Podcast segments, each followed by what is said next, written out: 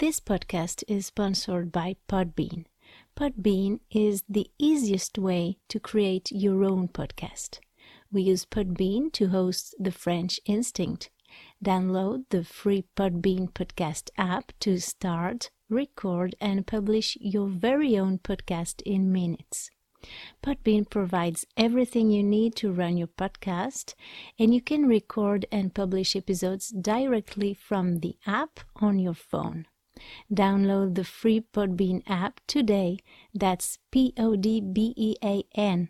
Head on over to Podbean at www.podbean.com and use the code podcast21 for your first 30 days of podcast hosting for free. Check it out. Coup de pouce, une section du podcast The French Instinct pour favoriser ton apprentissage du français, booster ton acquisition de la langue et t'aider à tirer le maximum des épisodes. The French Instinct, une émission proposée par Cathy Bouvet.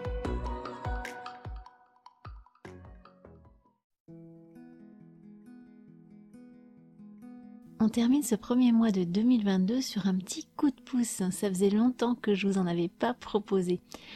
Dans les coups de pouce, je reviens sur des éléments que j'ai abordés dans le podcast. Je fais le point sur euh, un élément de la langue ou de la culture ou je réponds à vos questions. On va faire le point sur les questions aujourd'hui justement, sur la façon dont on pose des questions en français, parce que vous savez qu'on a différentes manières de poser une même question. Et ça, ça vous pose question justement. Mais avant toute chose, laissez-moi vous souhaiter la bienvenue dans le podcast. Si vous êtes un auditeur fidèle, que vous l'aimez, que vous le trouvez utile et inspirant dans votre perfectionnement en français, je vous invite à laisser un avis positif sur l'émission. Vous pouvez noter le podcast sur Spotify aussi maintenant. Et je vous invite à le partager pour m'aider à toucher plus de personnes. Si vous le découvrez tout juste, alors prenez le temps d'écouter plusieurs épisodes pour voir si ça correspond à ce que vous cherchez. Allez sur mon site pour en savoir un petit peu plus euh, sur moi et voir mes autres ressources gratuites. C'est www.thefrenchinstinct.com. Et puis si je peux vous recommander deux épisodes en particulier, je vous dirais d'écouter c'est pas la mer à boire et l'école buissonnière. Ces deux épisodes qui vous montreront assez bien ce qu'est ce podcast et ma façon de voir l'apprentissage. L'école buissonnière, c'était l'épisode 17 de ce podcast et c'est pas la mer à boire, l'épisode 13. Une question que vous me posez régulièrement quand vous écoutez le podcast ou mes stories sur Instagram, ça concerne les questions justement. Les questions en français, ça vous pose question. Et oui, en français, on a trois façons différentes de poser les questions et vous êtes plusieurs à avoir remarqué que j'utilise plus souvent est-ce que que l'inversion du sujet, alors que dans vos cours de français et dans les livres, vous trouvez plus souvent l'inversion du sujet. Alors c'est vraiment une très bonne remarque. Déjà faisons un petit point sur les différentes façons de poser des questions. Généralement, je peux formuler ma question de trois façons en utilisant une intonation montante, en utilisant est-ce que ou en faisant l'inversion du sujet. Par exemple, si je veux vous demander si vous avez écouté le dernier épisode du podcast sur l'intelligence, je pourrais vous dire tout simplement Vous avez écouté le dernier épisode du podcast? En utilisant une intonation montante. Je pourrais aussi, en plus de l'intonation, utiliser est-ce que au début de la phrase. Est-ce que vous avez écouté le dernier épisode du podcast? Ou bien en théorie, je pourrais dire Avez-vous écouté le dernier épisode du podcast? Ça, c'est l'inversion du sujet. Je mets le sujet derrière le verbe. Je dis bien en théorie parce que dans la pratique, j'utiliserai soit la première, soit la deuxième, mais pas la troisième forme, pour m'adresser à vous en tout cas. Alors pourquoi? Parce que l'inversion du sujet, c'est une formulation très soutenue qu'on utilise à l'oral presque exclusivement dans un contexte très très très formel et finalement de moins en moins dans la vie courante. Même si je demande un renseignement dans la rue à quelqu'un que je ne connais pas et donc que je vous vois, je vais avoir tendance à utiliser est-ce que et pas l'inversion du sujet. Finalement, l'inversion du sujet aujourd'hui, ça se fait surtout à l'écrit. C'est obligatoire dans les écrits formels. Mais à l'oral, est-ce que va suffire dans la plupart des contextes formels?